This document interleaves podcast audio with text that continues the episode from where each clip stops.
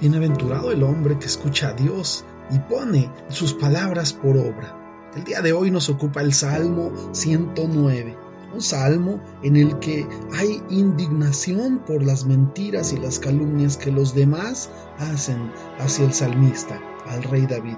Podemos nosotros decirle a Dios nuestros verdaderos sentimientos y nuestros deseos, ser sinceros con Dios.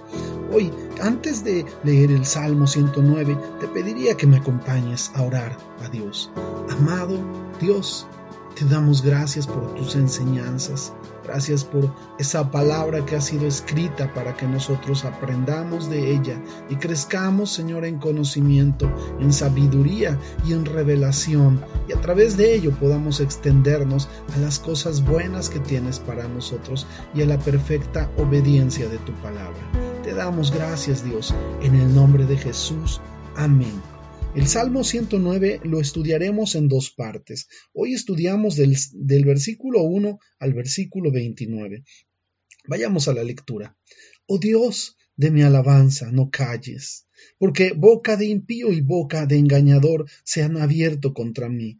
Han hablado de mí con lengua mentirosa, con palabras de odio me han rodeado y pelearon contra mí sin causa. En pago de mi amor me han sido adversarios, mas yo oraba y me devuelven mal por bien y odio por amor. Pon sobre el al impío y Satanás esté a su diestra. Cuando fuere juzgado, salga culpable y su oración sea para pecado. Sean sus días pocos, tome otro su oficio, sean sus hijos huérfanos y su mujer viuda, anden sus hijos vagabundos y mendiguen y procuren su pan lejos de sus desolados hogares, que el acreedor se apodere de todo lo que tiene, y extraños saqueen su trabajo, no tenga quien le haga misericordia, ni haya quien tenga compasión de sus huérfanos, su posteridad sea destruida, y en segunda generación sea borrado su nombre. Venga en memoria ante Jehová la maldad de sus padres,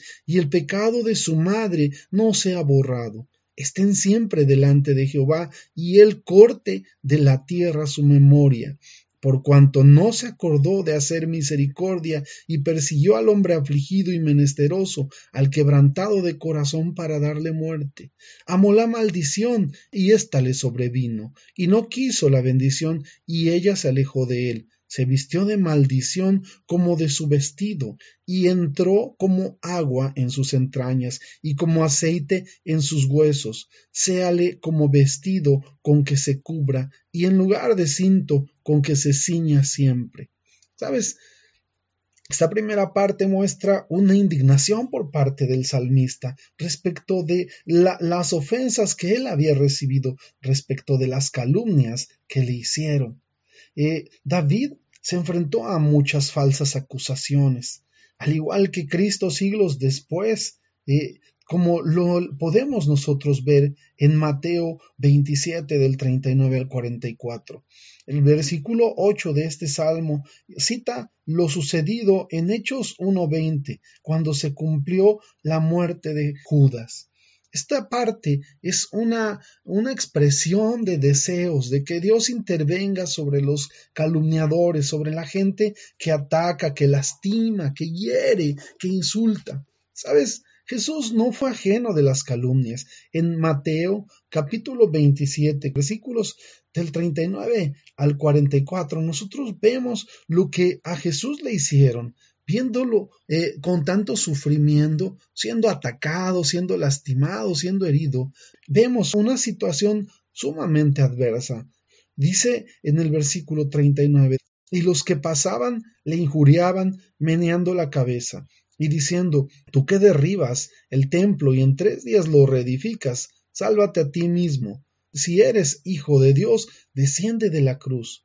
De esta manera también los principales sacerdotes, escarneciéndole con los escribas y fariseos y los ancianos, decían A otro salvó, a sí mismo no puede salvar. Si eres el rey de Israel, descienda ahora de la cruz y creeremos en él. Confió en Dios, líbrele ahora si le quiere, porque ha dicho soy hijo de Dios. Lo mismo le injuriaban también los ladrones que estaban crucificados con él. Sabes, este momento es un momento adverso. Es un momento en el que Jesús experimenta el rechazo de aquellos a los que vino a salvar, de aquellos a los que vino a liberar.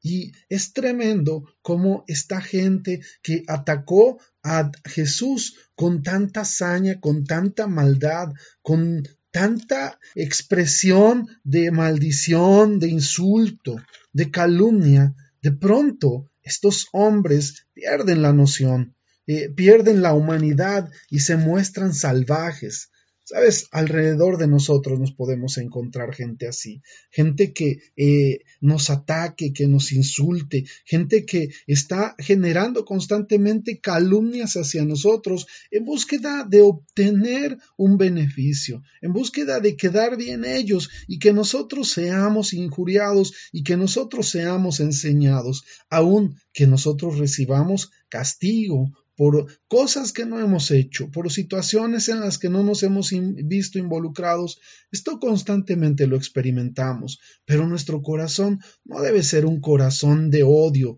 de resentimiento, sino un corazón humilde, un corazón que sabe que hay alguien que juzga y que hay alguien que va en algún momento a pagarles ese mal que están haciendo contra nosotros de una manera tremenda, que no saben con quién se están metiendo, porque a los hijos de Dios nadie los puede tocar. Sabes, Dios ama a sus hijos como la niña de sus ojos.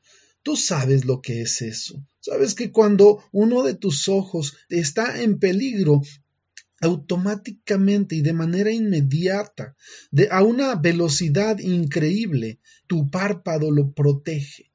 Tus ojos automáticamente se cierran cuando ven un peligro.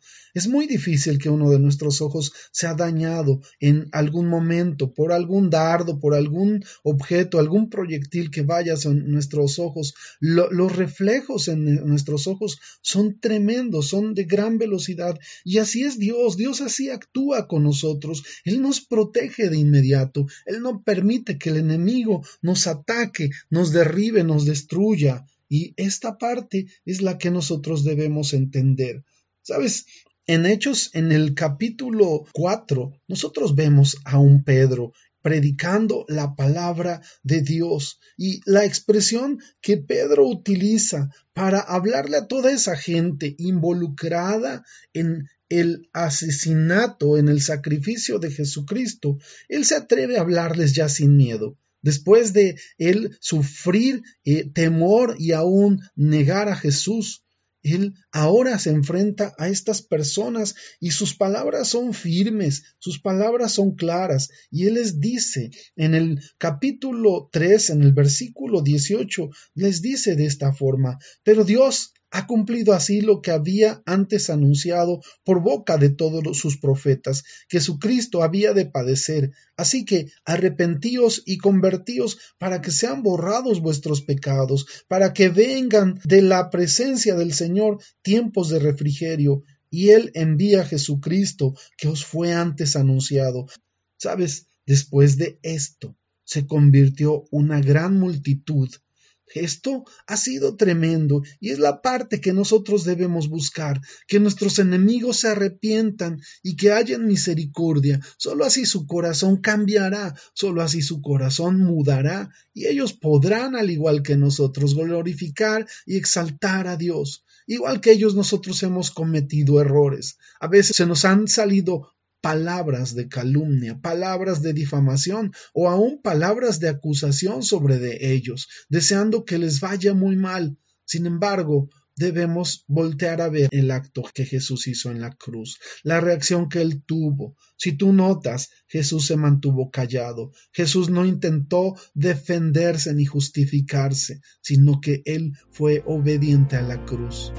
Y nuestra cruz la cruz de la que Jesús habló cuando dijo, quien quiera seguirme, que tome su cruz y, lo haga. ¿Sabes? Esto eh, implica que nosotros seamos como Él, que nosotros tomemos las cosas que hay a nuestro alrededor y aceptemos con humildad que Dios, que Jesús es el que hace la obra, que Jesús es el al que se le otorgó la autoridad para juzgar a todas las naciones y que a través de sus actos, a través de su ejemplo, nosotros podemos hallar paz, sabiendo que si bien es cierto, vamos avanzando, alrededor de nosotros habrá muchas personas que expresen múltiples cosas, y muchas de ellas calumnias, pero nosotros sigamos firmes al propósito que Dios tiene por delante, a ese llamamiento supremo en el cual nosotros gozamos de victoria sobre todas las circunstancias,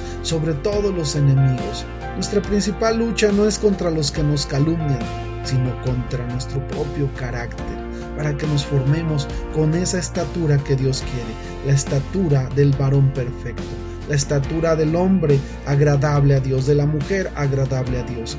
Yo te animo a que sigas adelante, que no permitas que lo que los demás hablen lastime tu corazón. Tú sabes quién eres delante de Dios. Tú eres su hijo amado, su hija amada, y en ti tiene complacencia. Perdónalos, porque no saben lo que hacen. Fue la expresión de Jesús y es la expresión que yo te aconsejo. Dios te bendiga, que tengas excelente día. Amén, amén y amén.